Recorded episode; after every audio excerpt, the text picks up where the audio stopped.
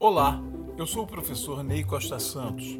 Você está ouvindo Ideias em Movimento, uma conversa sobre o que rola nas redes e na nuvem. Uma produção Comunicar PUC Rio.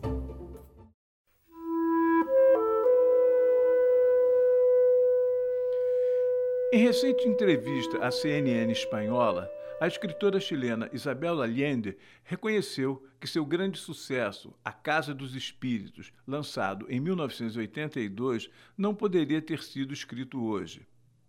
Há ideias, palavras e termos que podem ser ofensivos hoje em dia, diz ela. Isabel reconhece nunca mais ter lido o livro depois que foi lançado, mas que se um editor propusesse lançá-lo hoje, ela o faria bem menor. Embora faça referência à falta de humor dos dias politicamente corretos de hoje, Isabel deixa transparecer certo conformismo com essa situação.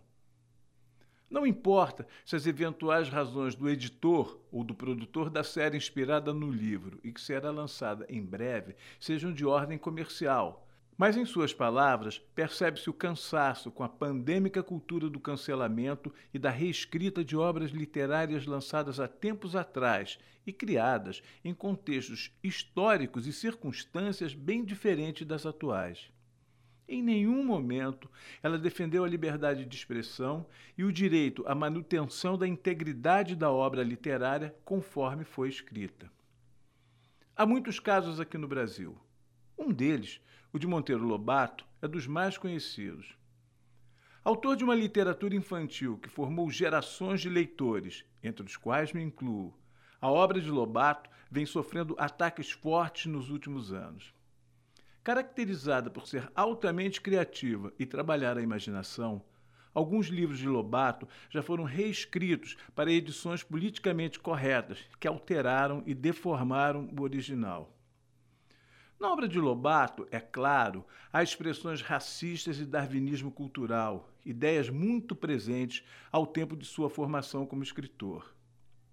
Apagar ou reescrever sua obra, do ponto de vista de um historiador, revela muito mais espírito de seita do que apreço pela pesquisa histórica.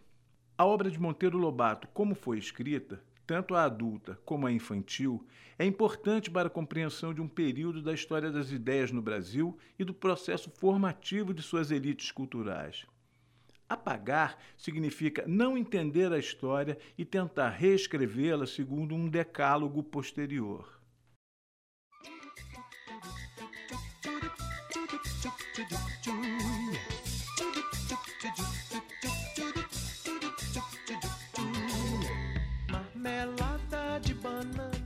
Seu origem de Lobato, neto do Visconde de Tremembé, importante cafeicultor do Vale do Paraíba no século XIX, faz com que crie Tia Anastácia, personagem que traz as marcas da escravidão no Brasil, essa mesma tia Anastácia, a detentora dos segredos da boa cozinha e das narrativas das tradições populares que fascinavam as crianças do sítio do Pica-Pau Amarelo e além dele.